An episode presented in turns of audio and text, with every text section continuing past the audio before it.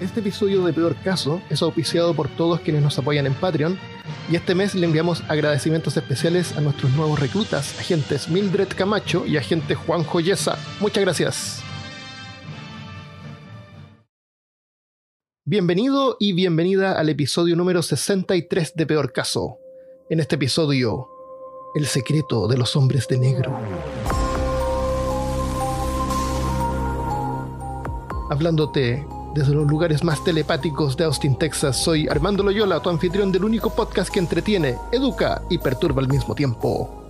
Esta semana me encuentro solo, así que tú que estás escuchando vas a tener que reírte de mis chistes.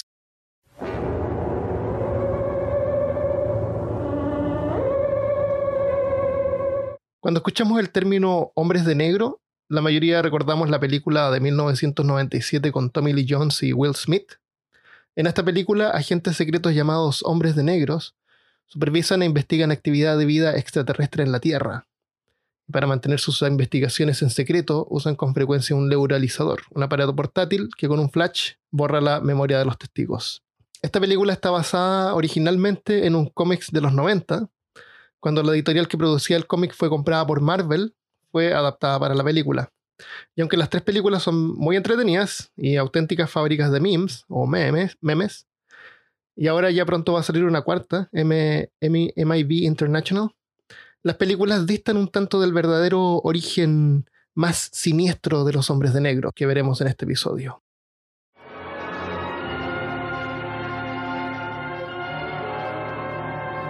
...1994...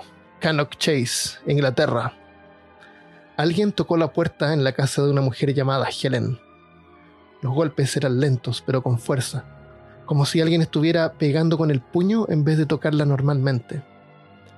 Cuando Helen abrió la puerta, vio un hombrecito de más o menos un metro y medio de altura, vestía un traje negro, corbata negra y camisa blanca.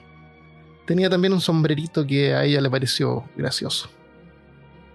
La cara era extraña, como si tuviera anorexia con las mejillas marcadas y los ojos hundidos.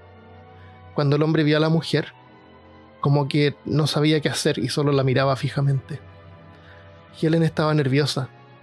Luego el hombre mostró una horrible sonrisa, dejando ver que sus labios habían sido coloreados como con lápiz labial.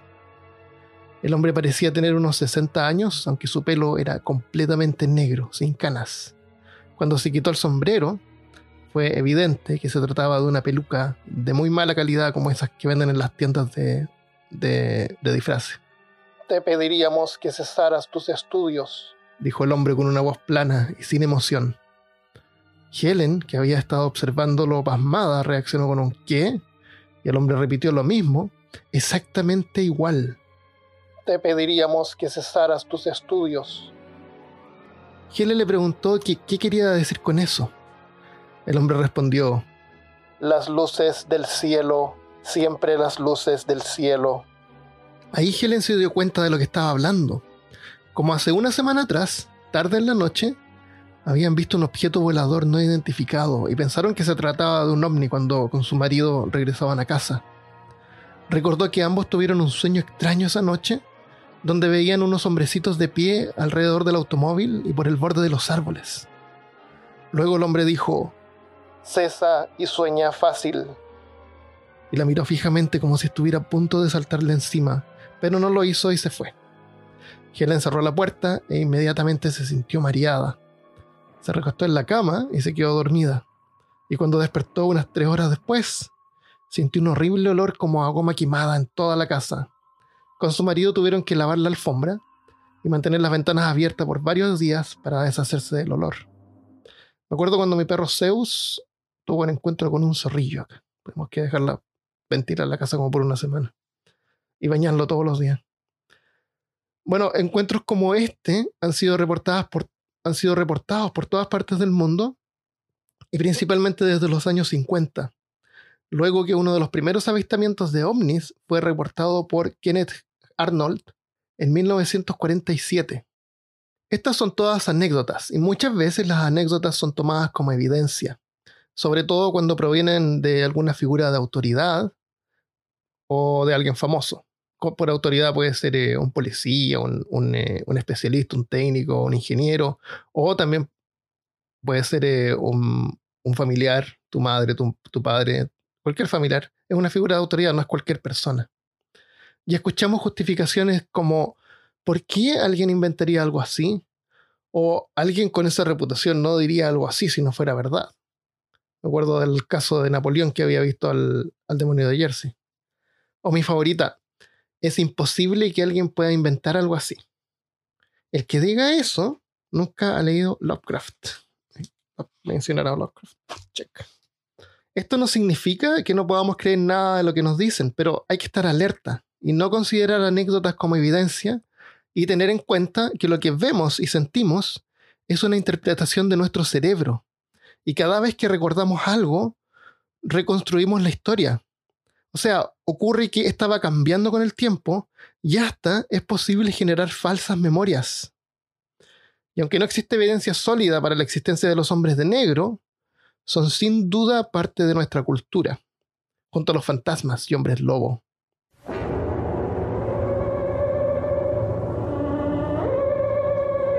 Todo inició una tarde de verano en junio de 1947, cuando un piloto de rescate llamado Kenneth Arnold estaba buscando los restos de un aeroplano de un accidente que había sido reportado al sudoeste del Monte Rainier, en el estado de Washington.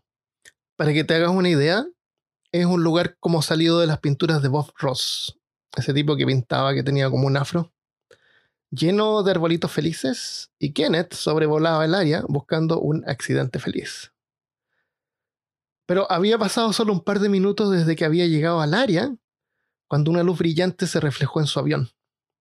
Se asustó pensando de que se había acercado demasiado a otro avión.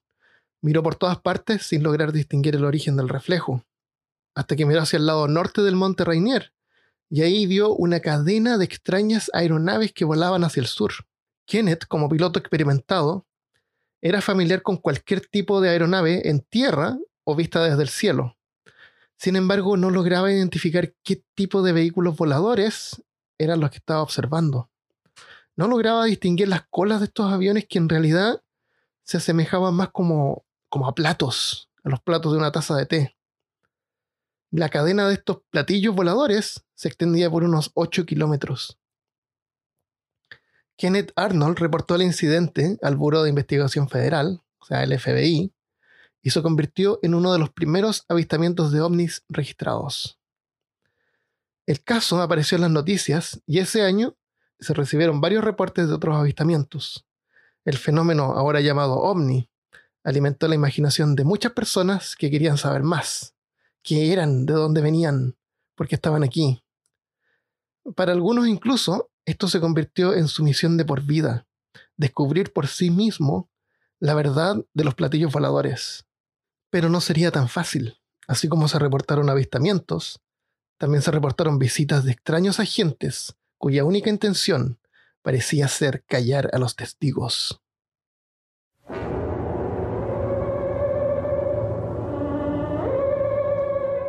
...11 de septiembre de 1976... ...Orchard Beach, Maine...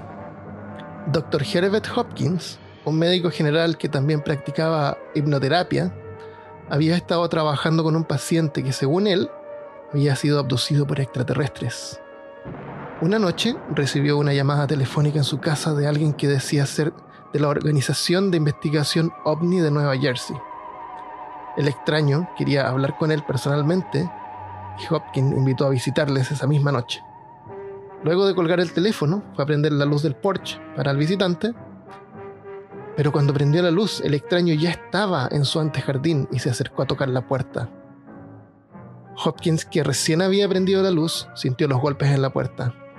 Extrañado, la abrió y vio a un hombre vestido de traje negro, camisa blanca. Su piel era casi tan blanca como la camisa, que parecía más la piel de un muerto de una persona viva. Tenía también guantes de cuerina gris era completamente calvo al punto de que ni siquiera tenía cejas o pestañas, y los labios eran delgados y rojos. A pesar de su perturbadora apariencia, y Hopkins ni siquiera sabiendo su nombre, le invitó a pasar. casi como si estos seres manipularan a sus víctimas para suprimir cualquier intento de rechazo o preocupación. El extraño caminó dentro de la casa con movimientos erráticos, como si no estuviera seguro cómo debía actuar, y luego sin ningún tipo de acento en particular y con un tono monótono, comenzó a cuestionar a Hopkins sobre el paciente al que le estaba haciendo hipnosis. El extraño constantemente se tocaba los labios con la parte de atrás de los dedos, como revisando que no se le hubieran caído. A lo mejor era Michael Jackson. Hopkins notó que el color rojo de los labios comenzó a quedar esparcido en los guantes, y ahí se dio cuenta que en realidad el extraño no tenía labios, y en vez era solo un agujero como con el borde pintado con lápiz labial rojo, como para que parecieran labios.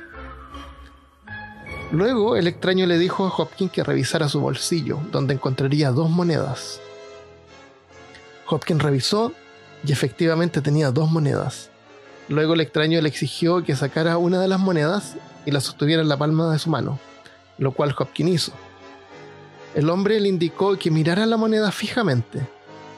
Hopkins vio como la moneda de color plateado pasaba a color azul y luego se empezó como a poner borrosa y el metal se empezó a convertir en una sustancia como vaporosa que al final desapareció. Ah, ya sé quién era. Era Chris Angel, ese que hace trucos medios creepy en la calle. bueno, el hombre luego le advirtió que al igual como hizo con la moneda, podría hacerlo también con su corazón. E incluso le contó que el marido de una mujer cuyo caso de abducción era famoso, no había muerto de un paro cardíaco como se creía comúnmente. Hopkins se horrorizó al darse cuenta de que había muerto porque le habían hecho desaparecer el corazón. El hombre de negro le ordenó a Hopkins a destruir cualquier información que tuviera relacionada con su paciente o de otro modo sufriría las consecuencias. Luego de esto, el extraño comenzó a hablar más lento y se fue de la casa caminando apenas, mientras comentaba que su energía estaba disminuyendo. Se acercó a una luz brillante que iluminaba el frente de la casa, como si hubiera un auto ahí un automóvil. Pero la luz era tan brillante que Hopkins no logró distinguir de qué era, así que corrió a la ventana de la cocina para ver como desde otro ángulo. Pero en los pocos segundos que tardó en llegar ahí, la luz y el hombre de negro habían desaparecido.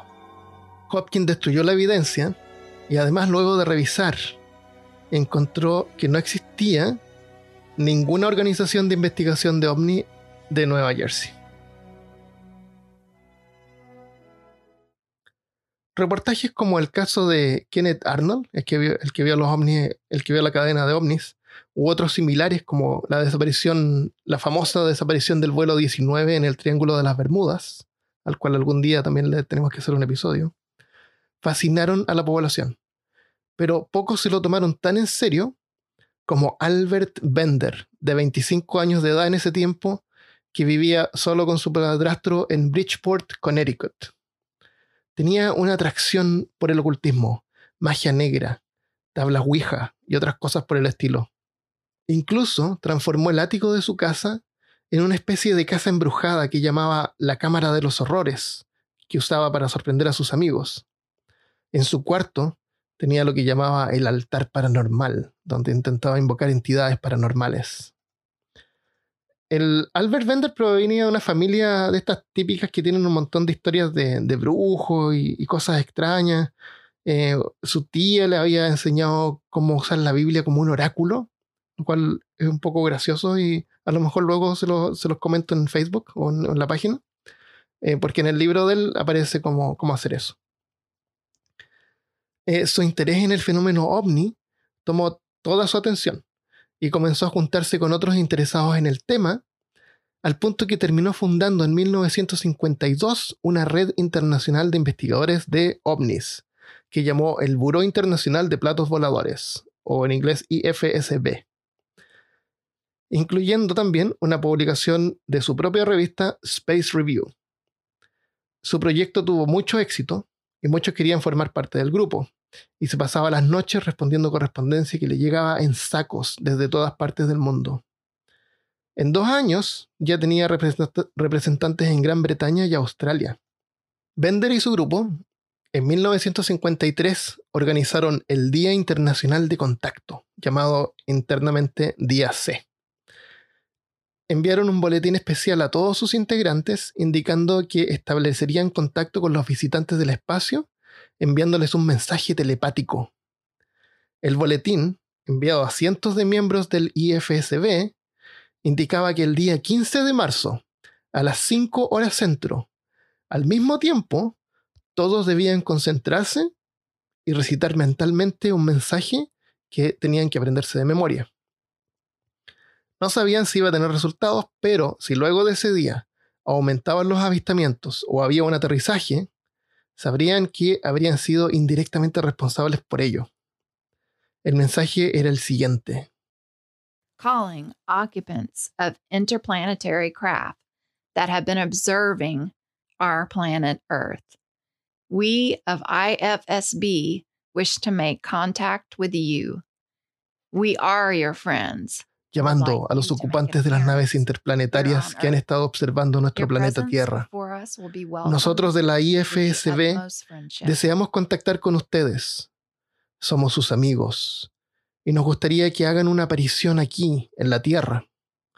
Su presencia ante nosotros será bienvenida con la mayor amistad.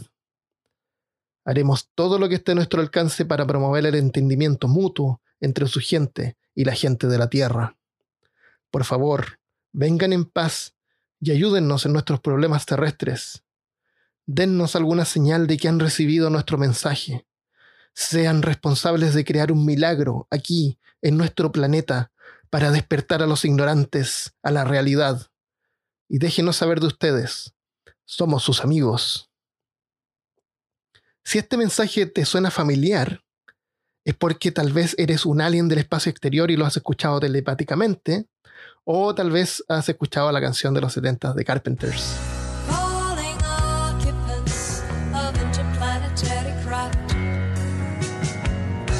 La letra de esta canción es prácticamente el boletín y el mensaje con variaciones para poder hacerla rimar y armar la canción. Pero está todo ahí. En tu mente tienes capacidades, ya sabes, para telepatear mensajes a través de lo vasto desconocido. Por favor, cierra los ojos y concéntrate con cada pensamiento que pienses. Tras la recitación que estamos a punto de cantar.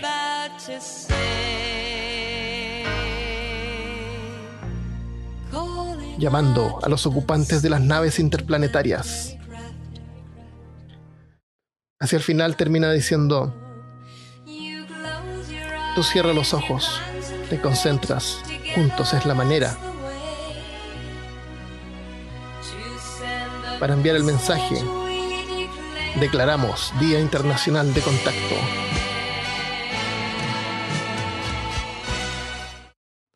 Resulta también súper curioso de que esta canción en realidad no es de Carpenters. Es, es un cover de una canción de un grupo llamado Clatu. Clatu como el nombre del extraterrestre en la película de culto El día en que la Tierra se detuvo. Si no has visto esa película, para el podcast ahora, deja de trabajar y anda a ver esa película. En esa película, la protagonista debía recitar la frase Clatu, Barada, Nicto. Clatu, Barada, Nicto, para evitar el fin del mundo. Y es también la frase usada en la secuela de la película Evil Dead, Army of Darkness. Ahí, H, el protagonista, debía recitar la frase para poder remover un libro.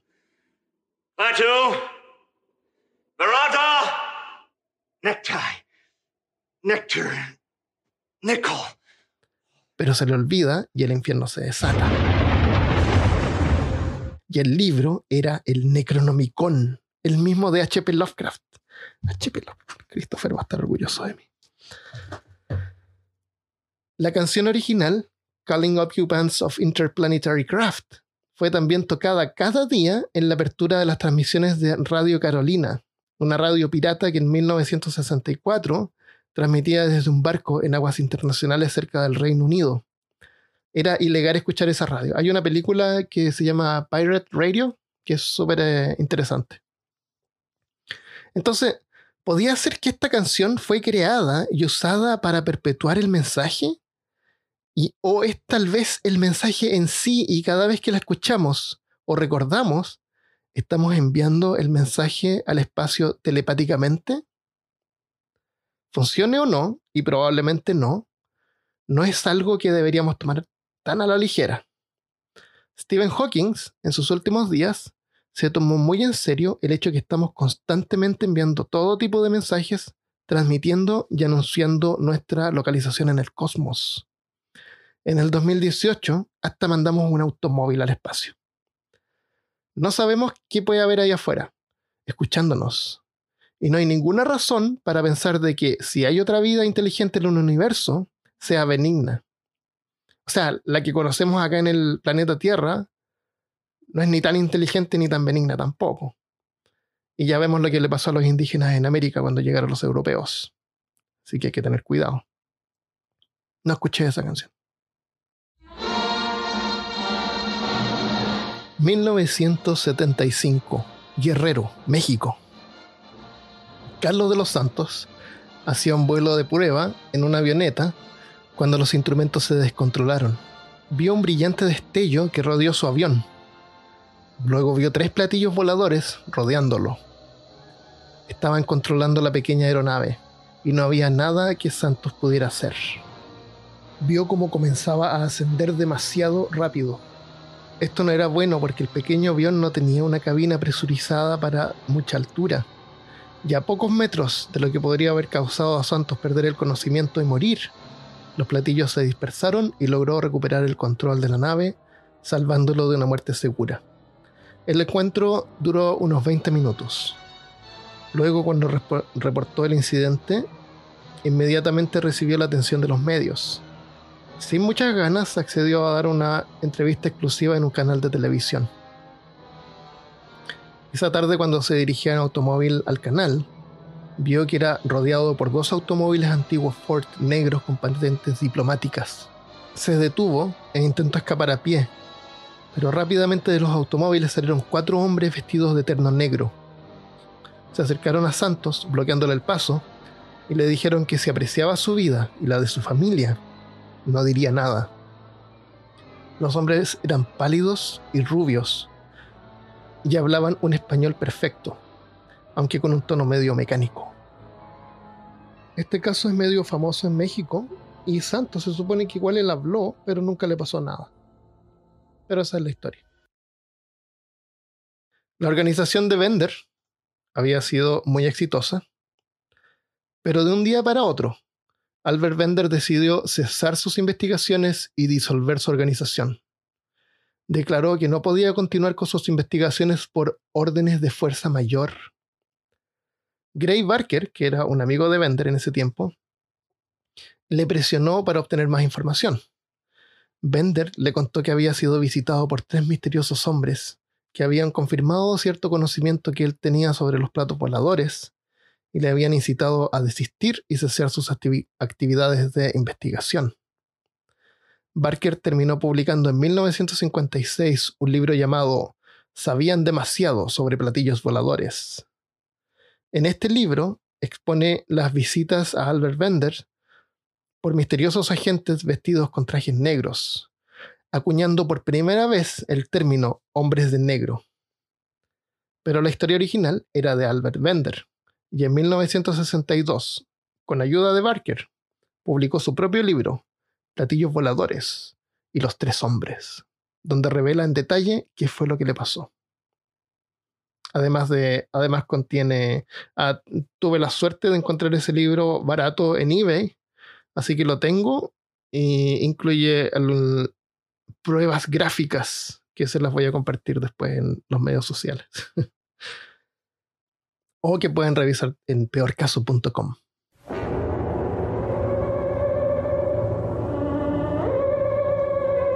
Al mismo tiempo que esto pasaba, el, el grupo, el Buró Internacional de Platillos Voladores, que había ganado notoriedad, varios de los miembros comenzaron a ser hostigados con visitas y llamadas telefónicas misteriosas, supuestamente de los hombres de negro. Hay que tener en cuenta que en este momento existían varios grupos compitiendo por notoriedad. Cuando recibían llamadas de los hombres de negro, generalmente había un silencio misterioso, pero algunos miembros reportaron escuchar un chirrido metálico o una especie de voz robótica hablando algo ininteligible. Si estas llamadas no eran de los hombres de negro, podían provenir de partes de bromistas, de otros grupos o tal vez del gobierno.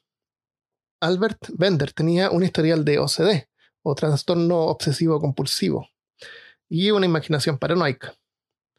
En su libro cuenta que un día que regresaba del cine sentía que le seguían, y cuando llegó a su casa, antes de entrar a su cuarto, notó una luz muy fuerte que se veía por debajo de la ranura de la puerta. Cuando abrió la puerta, vio una luz que flotaba en medio de la habitación y luego se desvaneció. Y de ahí las cosas se pusieron peor. Sufría de dolores de cabeza muy fuertes, sentía olores extraños y era constantemente observado desde lejos por misteriosos hombres en trajes oscuros. Hasta que luego, finalmente, se presentaron frente a él, y estos no tocaron la puerta. Cuenta que cuando estaba por dormirse, su cuarto se puso frío y cada vez más oscuro. De pronto tres sombras empezaron a aparecer hasta que se definieron en tres hombres vestidos con ropas negras.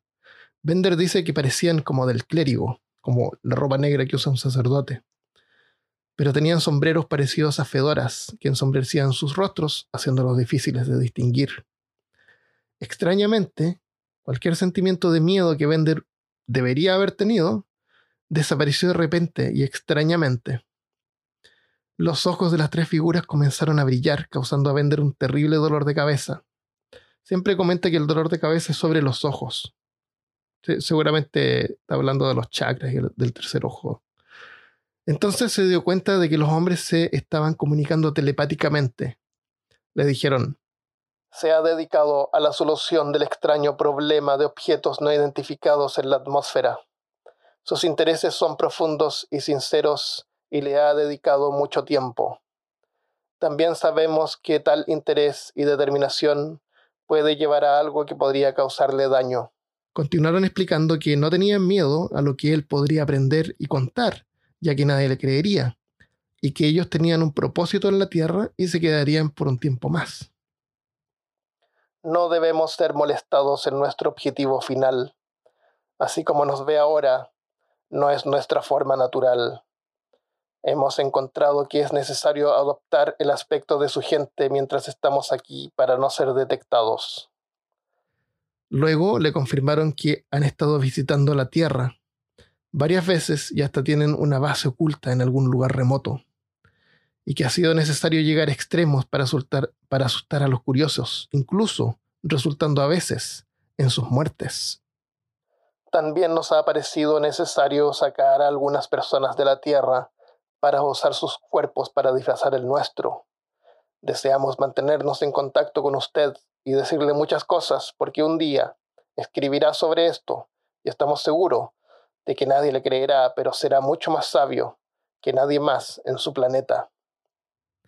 Le dijeron que aprendería qué hay en el universo y el futuro de la humanidad, que los vería de nuevo y querían que fuese con ellos pronto. No revelaron sus nombres, pero le dijeron que podía referirse a ellos simplemente como número 1, 2 y 3. Le dieron una pequeña pieza de metal del porte de una moneda que debía usarla en dos días para contactarles de vuelta. Y luego desaparecieron. Bender despertó sudando en su cama, pero tenía la pieza de metal brillando en su mano como prueba de que no estaba loco. Aunque no se la pudo mostrar a nadie porque misteriosamente, al día siguiente, había desaparecido del cajón donde la había puesto. Qué conveniente. 1953. Lugar desconocido. Esta información fue entregada al investigador Harold T. Wilkins, reportero y autor de varios libros de ovnis y pseudohistoria. O sea, imagínate a un reportero que trabaja en el History Channel. De acuerdo a la fuente, Dos hombres muy delgados y altos, de dos metros de altura, vestidos con traje negro y fedoras, aparecieron un día en la oficina de un abogado, que era donde trabajaba la fuente. Inmediatamente les dieron puestos de alto nivel y solamente el jefe superior sabía quiénes eran y qué era lo que se suponía que hacían ahí. Los otros trabajadores notaron que esos hombres no eran normales. En sus manos y brazos no parecían tener ningún tipo de articulación. Y además parecía que no sabían cómo comportarse normalmente. Era como si solamente hubieran visto un video en YouTube de cómo comportarse como humano. O fueron a la tienda a comprar el kit de Gilbert de cómo comportarse como humanos, pero estaba agotado no sabían cómo usar algunas cosas básicas como las puertas, y eso empezó a llamar la atención de los demás trabajadores, aparte que medían como dos metros de alto. Un oficinista notó unas marcas en un gabinete metálico donde momentos antes uno de estos hombres se había apoyado con la mano. Las marcas eran hendiduras de los dedos, como si tuvieran super fuerza. Llamó al FBI, pero para cuando llegaron, los hombres de negro ya no estaban. Con la popularidad del fenómeno ovni entre la población, ganó también la atención del gobierno. Inicialmente por la Fuerza Aérea en 1952, que iniciaron el proyecto Libro Azul, que también le podríamos hacer un episodio de repente. Y luego el FBI en 1955 organizó un comité científico llamado el Panel Robertson para investigar el fenómeno e implicaciones en seguridad nacional. El panel concluyó que los ovnis no eran una amenaza, incluso si fueran naves alienígenas o simplemente objetos voladores mal identificados. O sea, OVNI en vez de OVNI. Sin embargo, las ideas y la inspiración salida de los avistamientos de platos voladores sí podía representar un peligro. Recién había terminado la guerra de Corea, donde se separó Corea del Sur y Corea del Norte. Y los militares estaban preocupados que en cualquier momento podrían haber podría haber un ataque de parte de los aliados de Corea del Norte, o sea, China o Rusia.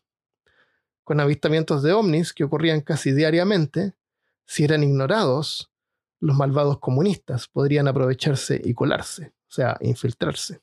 Fueran los platillos extraterrestres o no, estos podrían ser usados como distracción.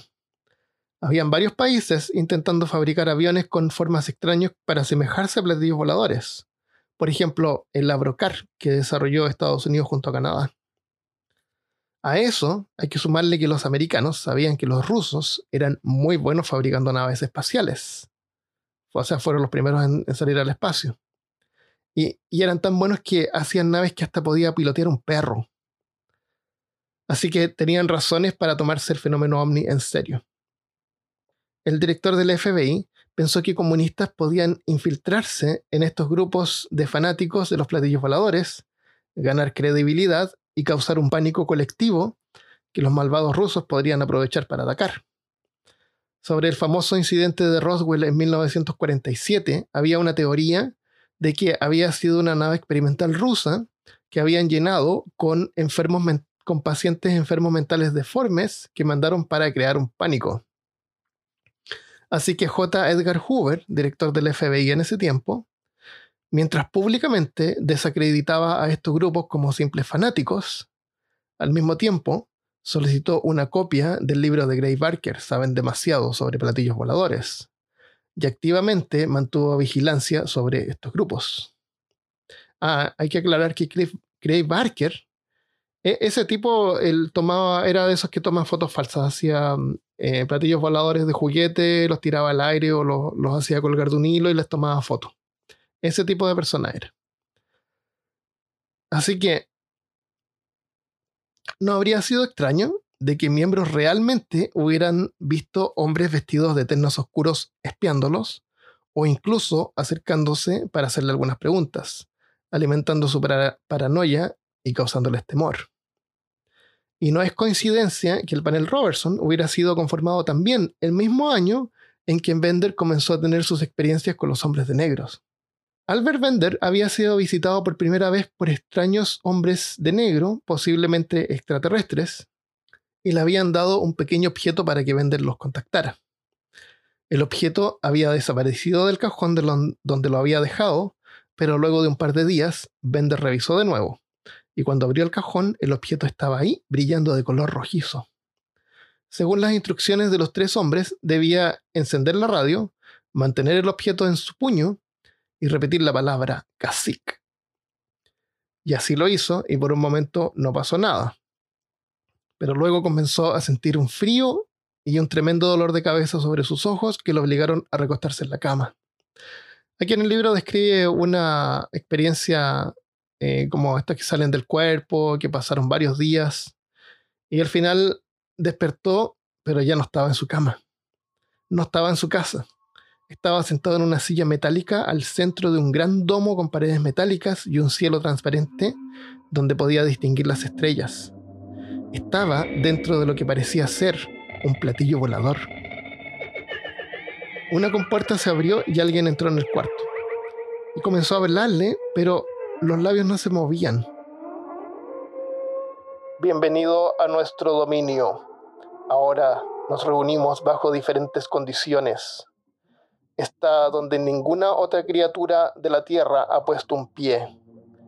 En este dominio será testigo de las cosas que más le sorprenderán, cosas que no sabía sobre su planeta, cosas que le harán no creer lo que están presenciando sus propios ojos. Le contó que su raza provenía de un lugar muy lejano en el universo y eran más antiguos que el sistema solar y varias otras estrellas.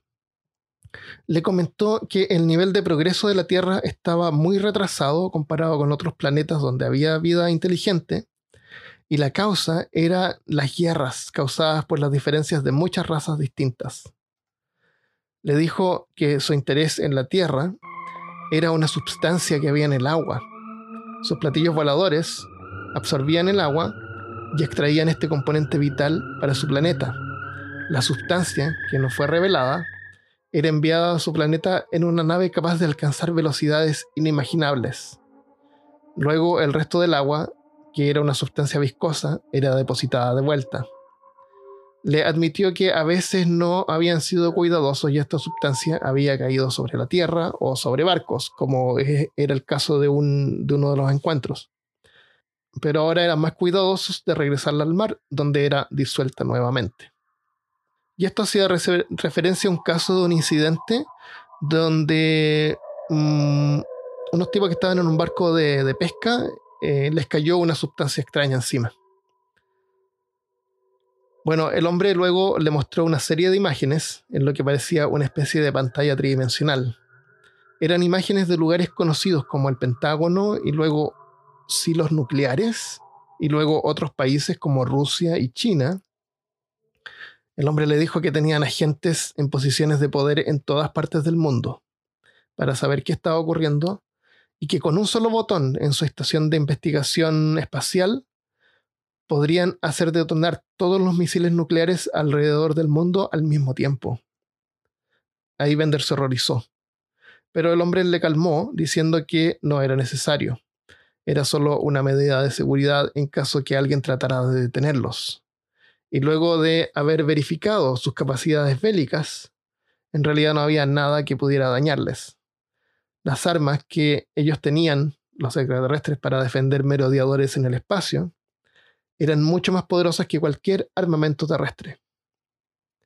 Luego la imagen de la pantalla cambió a algo tan horrible que solamente se podía describir como un monstruo. No era una imagen fija. El ser que Bender estaba viendo más bien asemejaba a un ser vivo al frente de él. Una entidad que Bender ya había visto en revistas descrito por testigos. Un extraño críptico de Virginia del Oeste llamado Flatwoods Monster. Tenía unos 3 metros de altura, figura más o menos humanoide, con la cabeza de color rojo, redonda, con ojos brillantes, coronada desde atrás por algo como que podría ser como un pétalo con forma de un corazón invertido. Los brazos eran delgados y cortos. El torso y la parte inferior parecían estar vestidos con algo como metálico de color oscuro. La parte de abajo se asemejaba como una especie de falda que era conformada por paneles metálicos. Eh, voy a dejar una imagen en peorcaso.com para que la puedas ver. Bender estaba sentado en lo que parecía ser un plato volador, y el hombre que había estado hablando ya no estaba en el cuarto, y solamente tenía frente a él a esta criatura de horrible aspecto. Sintió de nuevo la voz telepática del hombre, pero esta vez provenía de la pantalla, de la criatura misma. Le dijo, le dijo que esa era su verdadera apariencia, y así como él lo encontraba horrible, ellos también habían encontrado la humanidad extraña cuando evolucionaron por primera vez. Le contó que en su planeta habían tres sexos, machos y hembras como en la Tierra, y además, y además un tercero que no era ni lo uno ni lo otro. Estos eran llamados exaltados, y eran los que gobernaban sobre su gente. Las hembras producían huevos que eran almacenados y solamente eran incubados luego que muchas vidas hubieran sido perdidas por lo que llamaba la gran negrura. La pantalla se apagó y Bender perdió nuevamente el conocimiento y despertó nuevamente en su cuarto. Bender pudo contactar otra vez a los extraterrestres que finalmente lo llevaron a una base en la Antártida, donde le indicaron que no podía contar nada de lo que había aprendido, no hasta que ellos le indicaran que ya era seguro. A todo esto, mientras tanto, eh, Barker, el amigo, el que había escrito el libro, el primer libro, también tenía una publicación que se llamaba The South Syrian. En uno de los números, Bender le había dado una imagen que lo que parecía ser una, una ciudad extraterrestre. Pero después él revela que esa era la estación espacial o la estación extraterrestre en la Antártica. Voy a dejar una nota, una, voy a dejar una imagen también en peor caso para que la puedas ver. Así, Albert Bender cesó las investigaciones, al menos públicamente, y cerró el Buró Internacional de Platos Voladores que había fundado y que había tenido mucho éxito. Varios pensaron que se trataba de alguna estrategia publicitaria para llamar la atención, pero Bender no regresó a la vista del público hasta que años después publicó su propio libro, Platos Voladores y los Tres Hombres, donde cuenta lo que vimos en este episodio y mucho más. Aunque es seguro considerarlo un trabajo de ficción, es súper entretenido y es sin duda la fundación no solo de los hombres de negro, sino que de otros trabajos y películas de ciencia ficción. Aunque no creas en los platillos voladores o extraterrestres visitando la Tierra, yo creo que tiene un gran valor cultural. Es posible que el mito de los hombres de negro sea el producto de la paranoia mezcla de investigadores del fenómeno ovni, investigadores del gobierno intentando capturar comunistas, o la mente del propio Albert Bender. Una teoría clásica del origen de los hombres de negro es que pueden ser extraterrestres intentando callar a los testigos y visten de esa forma en un pobre intento para pasar desapercibidos, el traje negro también es como algo que pueden usar en cualquier época. O sea, si tienen capacidad de, moverse en el tiempo, como se ve en la película Fringe, eso es más o menos estándar en la época moderna. Otras teorías indican que podrían ser ángeles o demonios, pero la más original es que pueden tratarse de tulpas.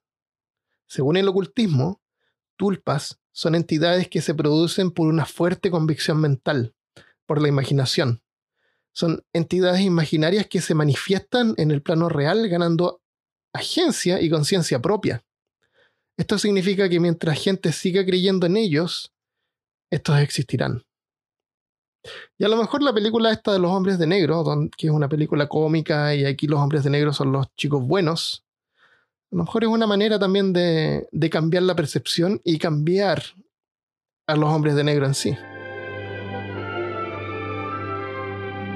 Es fascinante creer que esto puede ser verdad, y aunque no tiene ningún fundamento científico o basado en la lógica, hombres de negros, extraterrestres y platillos voladores, Mothman o el monstruo de Flatwood son parte de nuestra cultura moderna y existen al menos en nuestra imaginación.